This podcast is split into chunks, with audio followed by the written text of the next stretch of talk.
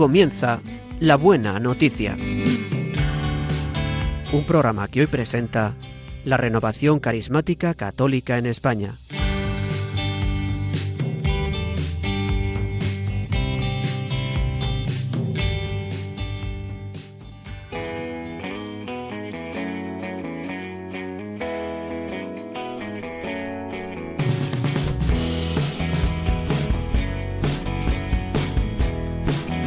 Bienvenidos a una nueva edición del programa de la Buena Noticia. Hoy sábado 9 de julio comentaremos con ustedes la liturgia de la palabra correspondiente a este decimocuarto domingo del tiempo ordinario, al que podríamos referirnos como el Domingo de la Humildad. Tras la toma de posesión de nuestro nuevo arzobispo de Madrid, José Cobo Cano, pues pedimos a Dios, al Señor, que le llene de bendiciones, que le dé la sabiduría, el celo pastoral por esta grey al que le ha encomendado y le deseamos toda suerte de bendiciones y, como no, el apoyo de todos sus feligreses. Hoy el programa va a ser conducido por la Renovación Carismática Católica y estaremos con ustedes Ana Ruiz. Buenos días, Ana. Buenos días. Eh, Javi Esquinas en el control de sonido. Buenos días, Javi. Buenos días. Y el que les habla, Rodrigo Martínez.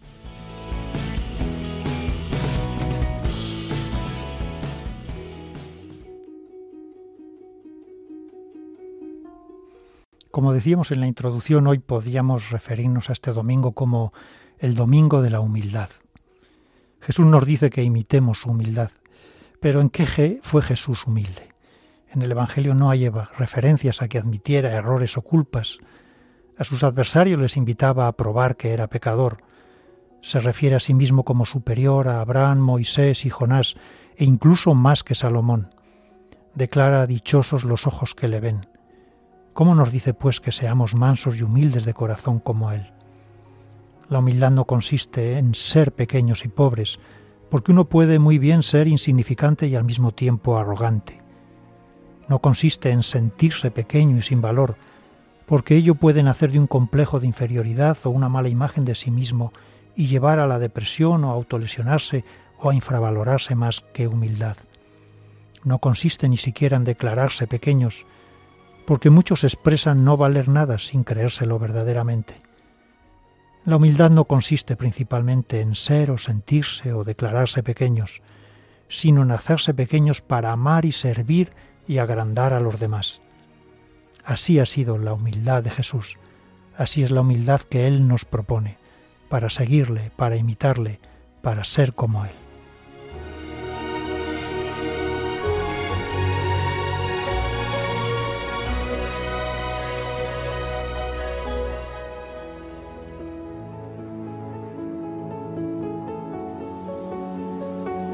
Lectura del libro de Zacarías.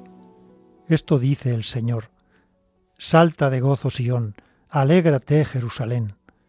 Mira que viene tu rey justo y triunfador, pobre y montado en un borrico, en un pollino de asna. Suprimirá los carros de Efraín y los caballos de Jerusalén. Romperá el arco guerrero y proclamará la paz a los pueblos. Su dominio irá de mar a mar, desde el río hasta los extremos del país. Palabra de Dios.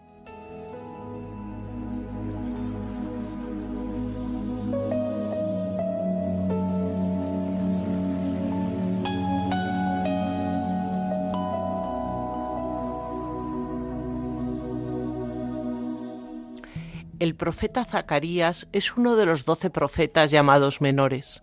Su libro es el penúltimo de los libros proféticos del canon de libros inspirados del Antiguo Testamento. Desplegó su actividad entre los años 520 y 518 a.C., es decir, 17 años después del regreso del exilio. Con la victoria de Ciro sobre Babilonia, los judíos que habían sido deportados fueron autorizados a volver a Palestina y las primeras expediciones eran judíos fervientes con conciencia de su misión de resto restaurador y lo primero que se preocuparon fue de restaurar el templo de Jerusalén. Este se inició con Zorobabel, pero enseguida surgieron graves dificultades en la ejecución de la empresa. Y entonces Dios suscitó a los profetas Zacarías y Ageo para espolear el celo en la construcción del templo y confirmar la seguridad de las promesas hechas al resto bendito de Israel. Todo el libro de Zacarías ilustra el futuro del Israel renacido y miran principalmente al futuro reino mesiánico que vendrá a instaurar Cristo y a la Jerusalén celeste. Zacarías va a dar los nuevos perfiles a la figura del Mesías, un rey manso, un buen pastor, pero estimado por un precio miserable por los judíos, treinta monedas de plata, y finalmente será inmolado. El libro de Zacarías tiene primero un prólogo, que es una exhortación a la penitencia, y luego tres partes. La primera se refiere a la terminación del templo, la segunda una exhortación a la verdadera penitencia y la enmienda de la vida, y la tercera profetiza la victoria del reino de Dios sobre sus enemigos. El Nuevo Testamento hará unas referencias frecuentes a este profeta.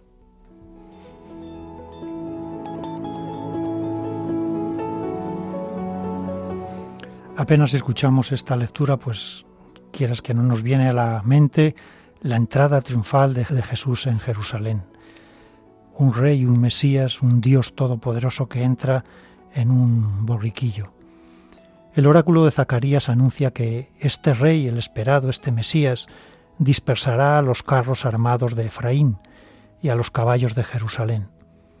Indirectamente el profeta señala que hay una oposición entre el caballo y el burro, de sus palabras se deduce que el caballo es un animal destinado a la guerra. El burro, por el contrario, es un animal pacífico, que sirve sobre todo para el transporte de mercancías, como así lo atestiguan varios textos del Antiguo Testamento. El significado de la opción de Jesús es todavía más claro cuando se lee el pasaje donde se narra la historia de la sucesión del trono de David en el primer libro de los Reyes, cuando Salomón fue ungido como rey, entró en Jerusalén en medio de la multitud que lo aclamaba con gran entusiasmo, montado sobre una mula de su padre David, la mula que en la Biblia tiene un simbolismo similar al del burro. Salomón, cuyo nombre contiene la misma raíz hebrea de la palabra salón, que significa paz, ha dejado de lado los caballos. En efecto, se sabe que fue un rey pacífico y no un guerrero que derramó sangre como su padre célebre por su sabiduría más que por sus conquistas. Salomón montado sobre la mula está indicando el tipo de autoridad que seguirá en su gobierno. Será una monarquía de paz, el mismo reinado de paz que trae el Mesías, el príncipe de la paz.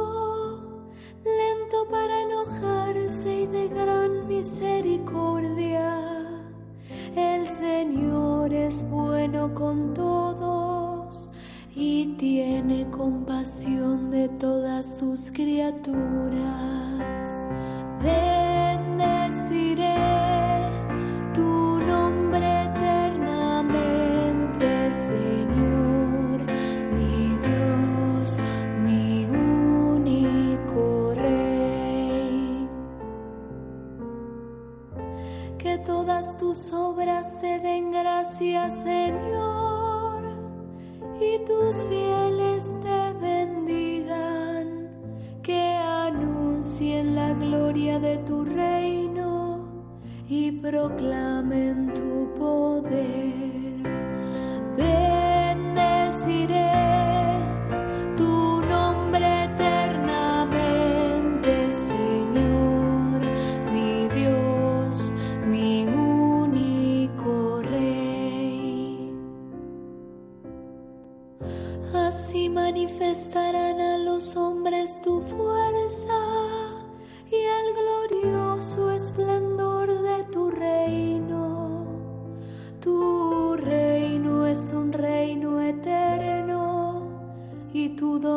Dominio permanece para siempre. Bendeciré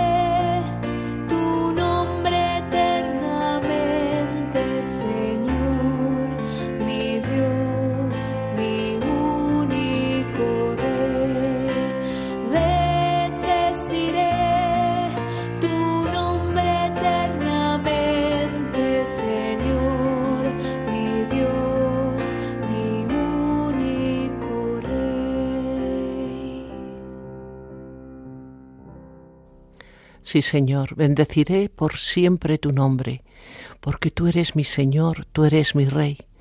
Tú eres el Dios que cuando miro solamente veo bondad y misericordia, el Dios que hace tanto en mi vida, el Dios que me sostiene siempre, el que me endereza cuando me voy a caer, el que me levanta cuando ya me he caído. Señor, yo me quiero unir a todas tus criaturas para adorarte y para bendecirte, Señor, para darte gracias desde el fondo de mi corazón, desde mi experiencia de criatura salvada, salvada por tu amor, salvada por tu misericordia, salvada por tu inmensa bondad. Te bendeciré por siempre, Dios mío, mi Rey. Bendeciré tu nombre eternamente, Señor. El Señor es clemente y misericordioso, lento a la cólera y rico en piedad Sí, Señor, tú no llevas cuenta de nuestros delitos, Señor.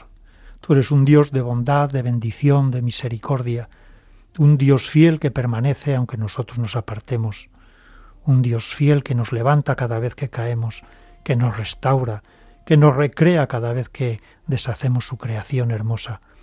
Te damos gracias, Señor Dios, porque tú nos sostienes, nos sostienes para no caer y nos levantas cuando caemos, nos enderezas cuando nos vamos a doblar, e impides que nos doblemos. Te damos gracias, Señor, por tu bondad, por su eterna misericordia, por tu fidelidad, porque eres un Dios manso y humilde, un Dios que ama con pasión y con locura a tu criatura. Gracias, Señor, por tu amor que todo lo cambia, que todo lo transforma, que todo lo llena de sentido. Bendito y alabado seas.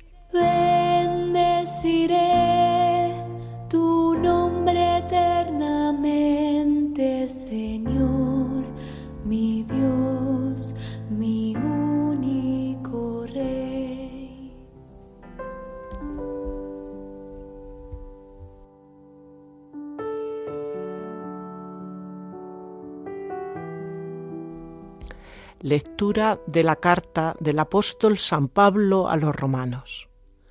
Vosotros no estáis sujetos a la carne, sino al Espíritu ya que el Espíritu de Dios habita en vosotros. El que no tiene el Espíritu de Cristo no es de Cristo. Si el Espíritu del que resucitó a Jesús de entre los muertos habita en vosotros, el que resucitó de entre los muertos a Cristo Jesús vivificará también vuestros cuerpos mortales por el mismo Espíritu que habita en vosotros. Así pues, hermanos, estamos en deuda, pero no con la carne para vivir carnalmente. Pues si vivís según la carne, vais a la muerte. Pero si con el Espíritu dais muerte a las obras del cuerpo, viviréis. Palabra de Dios.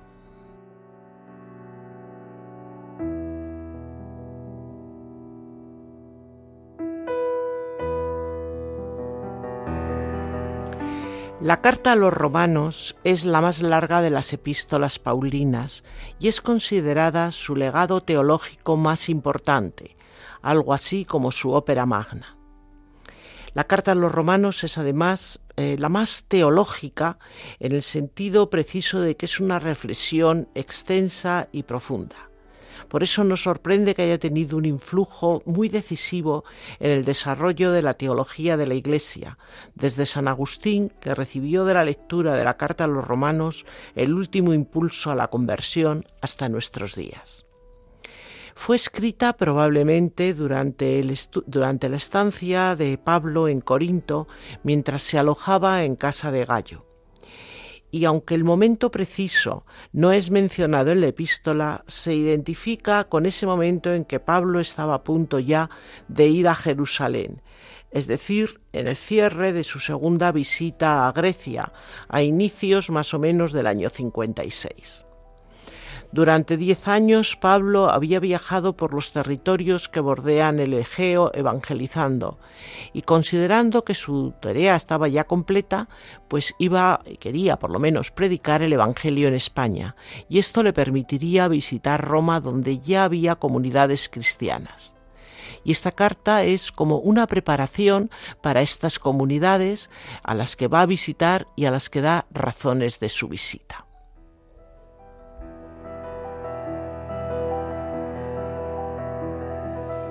Vemos de manera recurrente cómo San Pablo pues enfrenta lo que es vivir en la carne, vivir en el espíritu, el hombre viejo, el hombre nuevo, la vida, la muerte. Obviamente no, no se refiere a que la carne, el cuerpo, la materia sea mala, sea en sí mala. Es cuando todo lo que Dios nos ha regalado, las pasiones incluidas, los deseos de felicidad, de gozo y demás, los vivimos al margen de Dios y no según el plan de Dios. Cuando hacemos así, en vez de dignificarnos como hijos de Dios, nos sumimos en una esclavitud, en una dependencia, en un desorden que afecta todo lo que nos rodea, las relaciones con nosotros mismos, las relaciones con los demás, las relaciones en nuestro trabajo, las relaciones en nuestra comunidad. Por eso cuando todo lo que somos y somos uno, carne, espíritu, cuerpo y alma, está ordenado, está infundido por el Espíritu Santo, entonces producimos frutos de vida eterna, fruto de amor. Y si el Espíritu habita en nosotros, es que con el Espíritu podemos dominar aquellas pasiones que nos esclavizan y podamos gozar en autenticidad y en verdad aquello que Dios nos regala.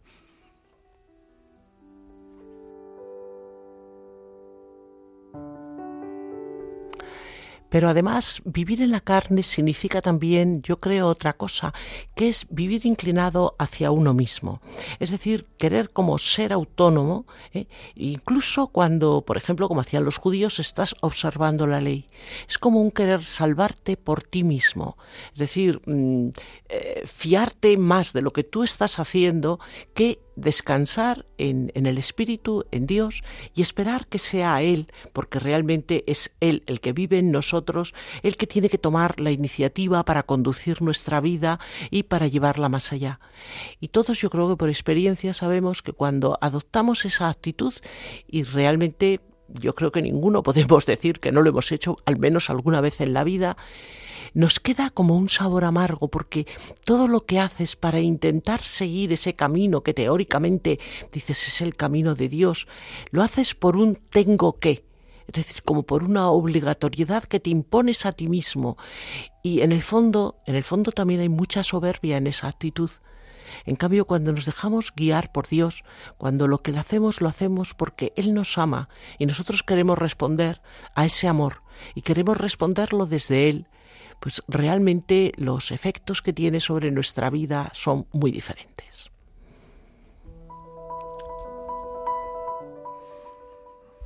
Aunque esta lectura ya sabemos que la segunda lectura pues eh, va un poco a trasmano del resto y, sigue una lectura continuada, en este caso de los domingos de la carta de los romanos, pero también tiene que ver con estar en relación con lo que hoy se proclama que es la humildad. Cuántas veces en nuestra fragilidad, en nuestro entrar en pozos sin fondo donde no podemos salir, en ciénagas que nos aprisionan, en vicios o en defectos que no podemos superar, cuando, cuando nos vemos limitados, cuando nos vemos débiles, es cuando clamamos. Y es en esa necesidad de ayuda, en esa necesidad de, de buscar a alguien que nos saque de ahí, donde proclamamos y descubrimos la grandeza y el poder de Dios.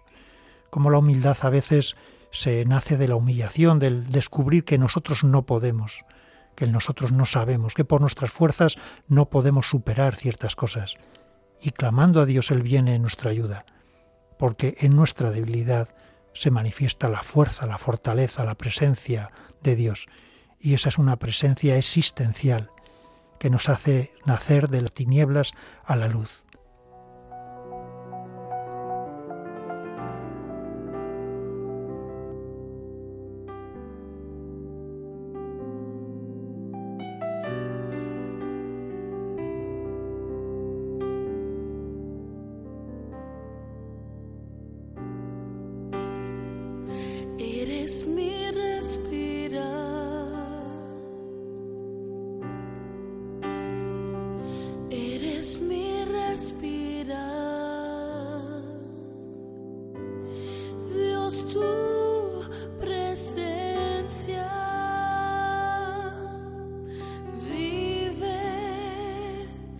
and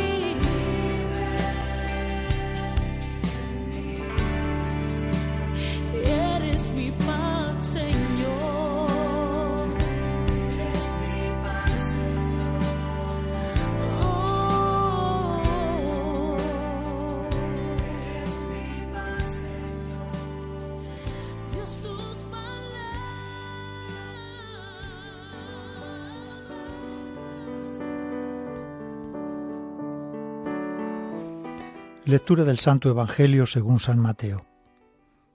En aquel tiempo tomó la palabra Jesús y dijo, Te doy gracias, Padre, Señor del cielo y de la tierra, porque has escondido estas cosas a los sabios y entendidos, y se las has revelado a los pequeños. Sí, Padre, así te ha parecido bien. Todo me ha sido entregado por mi Padre, y nadie conoce al Hijo más que el Padre, y nadie conoce al Padre sino el Hijo y aquel a quien el Hijo se lo quiera revelar. Venid a mí todos los que estáis cansados y agobiados, y yo os aliviaré. Tomad mi yugo sobre vosotros y aprended de mí, que soy manso y humilde de corazón, y encontraréis descanso para vuestras almas, porque mi yugo es llevadero y mi carga ligera. Palabra del Señor.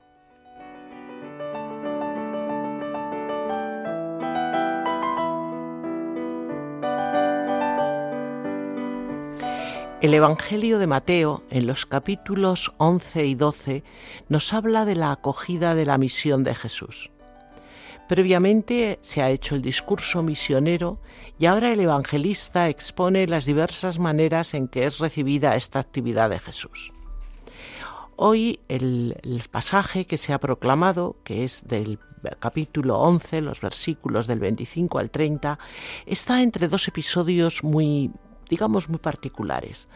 Eh, previamente Jesús ha deplorado vigorosamente la orgullosa impenitencia de las ciudades galileas que tuvieron la primicia de su misión.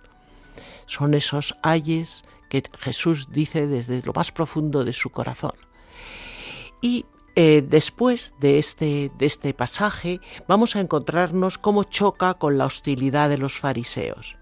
Por eso el, fragmento, la perícopa que hoy se ha proclamado, es como una escampada llena de dulzura, donde se nos va a mostrar ah, cómo Jesús, eh, con sus dichos en este, en este mensaje, va a reflejar el mensaje profético que Zacarías nos ha dado en la primera lectura y que se cumple en él.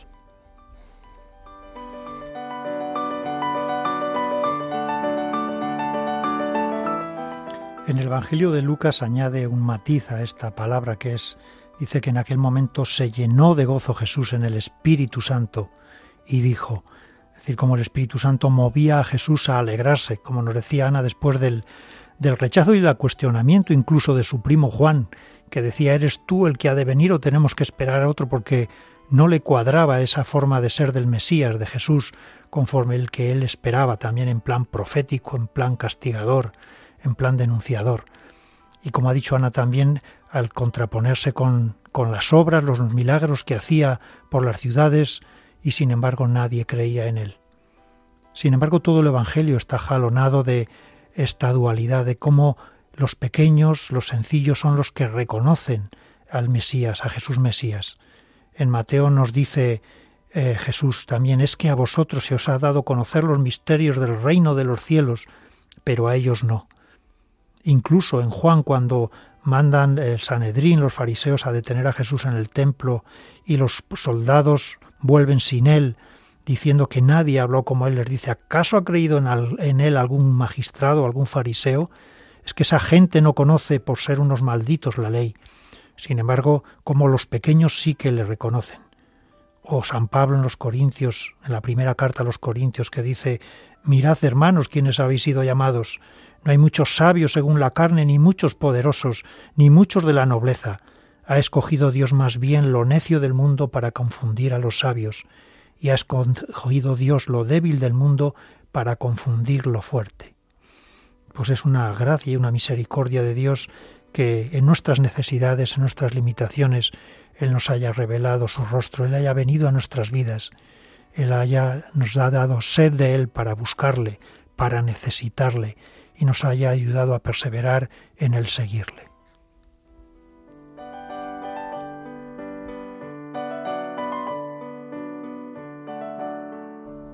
A mí me conmueve mucho la gratitud, la gratitud de, Jesús al Padre, al Señor del universo, que dice, ¿por qué has escondido las cosas del reino a los sabios y se las has revelado a los sencillos?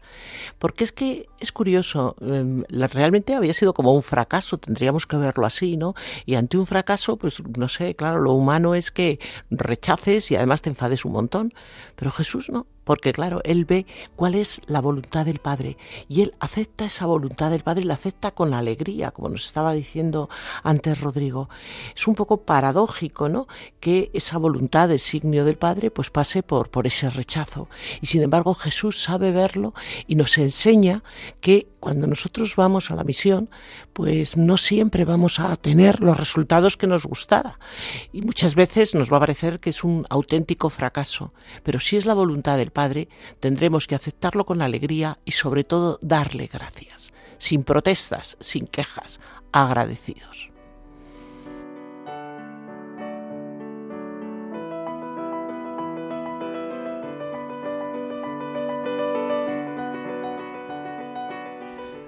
Un día Jesús dijo, si uno quiere ser el primero, sea el último de todos y el servidor de todos. De la misma manera que el Hijo del Hombre no ha venido a ser servido, sino a servir y a dar su vida como rescate de muchos. Es lícito entonces aspirar a ser el primero y a sobresalir en la vida, tal como nos dice Jesús. Y esa es una aspiración que no está en contraposición con la humildad. Lo que cambia con el Evangelio es sólo el camino para realizar esta aspiración legítima del hombre, todos tendemos a ser el primero, todos tendemos a ser reconocidos, pero no se trata de sobresalir reduciendo a los demás a esclavos o admiradores, sino sobresalir sirviéndoles y ayudándoles a crecer, como hace un padre con sus hijos. No se trata de ser vencedores sobre todos los demás perdedores, sino engrandecer y elevar a todos. La competitividad se sustituye por la solidaridad.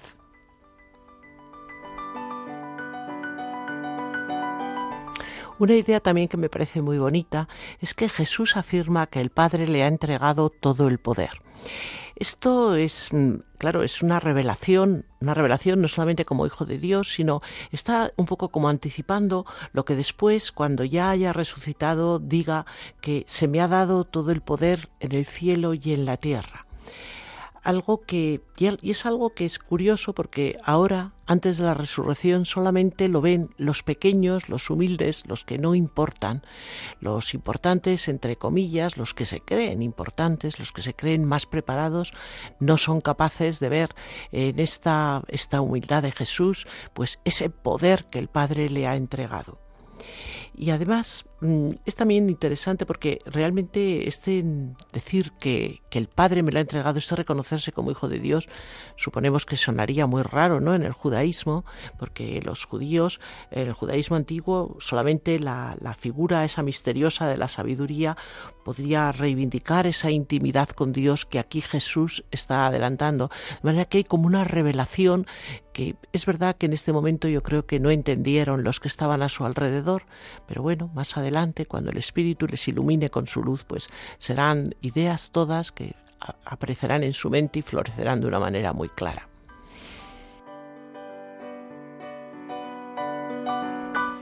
Nos dice también en la palabra, has escondido estas cosas a sabios y entendidos. El Evangelio no es contrario a la sabiduría y a la inteligencia y prefiere la estupidez o la ignorancia. Pequeños aquí no significa lo contrario de inteligentes, sino de soberbios. El Evangelio no condena la sabiduría, sino el orgullo y el engreimiento. De ahí que a uno le inspire más confianza las personas discretas, humildes, capaces de escuchar y de callar, y no el altanero o la persona repleta de sí. También sabemos que no se llega a ser humilde sin aceptar la humillación, sin aceptar la corrección y nada sirve tanto para desmontar iras y enemistades y arreglar relaciones como un sincero acto de humildad.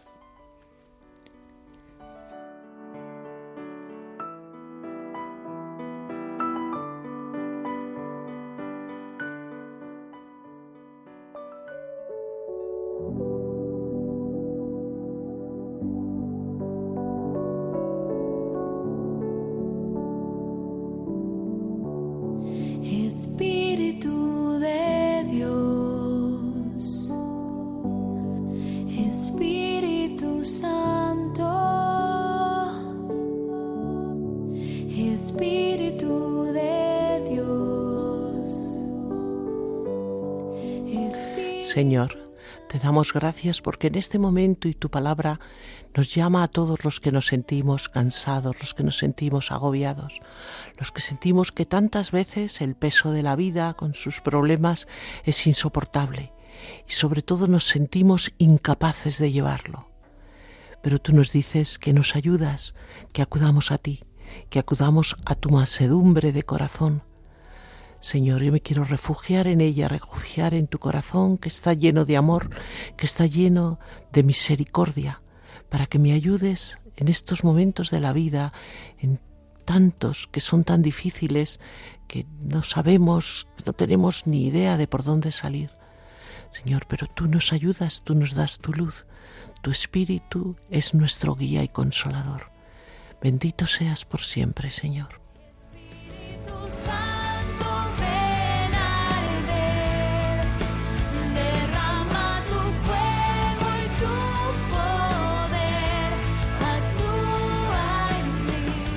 Sí, Señor, cuántas veces es fácil decir que queremos ser manso y humilde de corazón como tú, pero cuántas veces nos cuesta, Señor Dios. Cuántas veces nos rebelamos ante la humillación, cuántas veces nos rebelamos cuando no tenemos lo que queremos o cuando no conseguimos aquello que aspiramos. Cuántas veces mendigamos el reconocimiento de los demás. Queremos, Señor, ser mansos y humildes de corazón como tú. Queremos tener nuestro corazón puesto en ti, Señor, para no estar sometido a los vientos del mundo, a los vientos del que dirán, para no necesitar el halago de los demás, sino para vivir en verdad sobre nosotros y sobre los demás, para descubrir que tu amor es pleno, que es sincero, que nos llena y que nos capacita para amar a los demás. Queremos seguirte a ti, Señor, queremos cargar con tu yugo, no queremos ir a nuestra bola ni por nuestros caminos. Queremos que seas tú quien nos guíe. Queremos que seas tú quien nos acompañe, quien nos enseñe a vivir conforme el plan de Dios. Queremos, Espíritu Santo, que tú vayas modelando nuestro corazón a semejanza del de Cristo, con sus mismos sentimientos, con su mismo celo por el reino, con sus mismas entrañas de misericordia para cuantos nos rodean. Te alabamos y te bendecimos, Señor, porque haces tú tu obra en nosotros.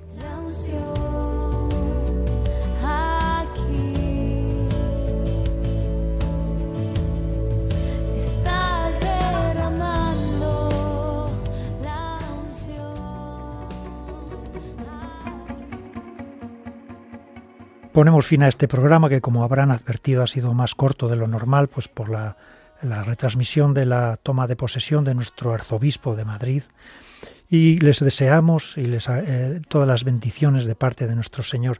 Les hemos acompañado a Ana Ruiz, les hemos acompañado en control de sonido Javi Esquina y Rodrigo Martínez. Nos dice la oración colecta que por medio de la humillación de tu Hijo levantaste a la humanidad caída.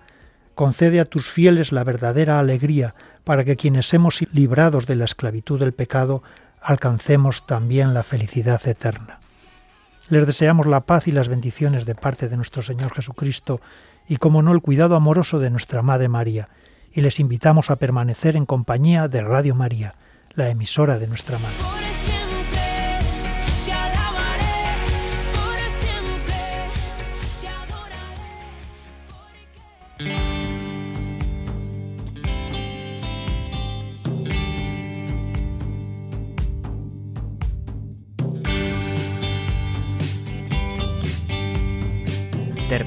La Buena Noticia. Un programa que hoy ha presentado la Renovación Carismática Católica en España.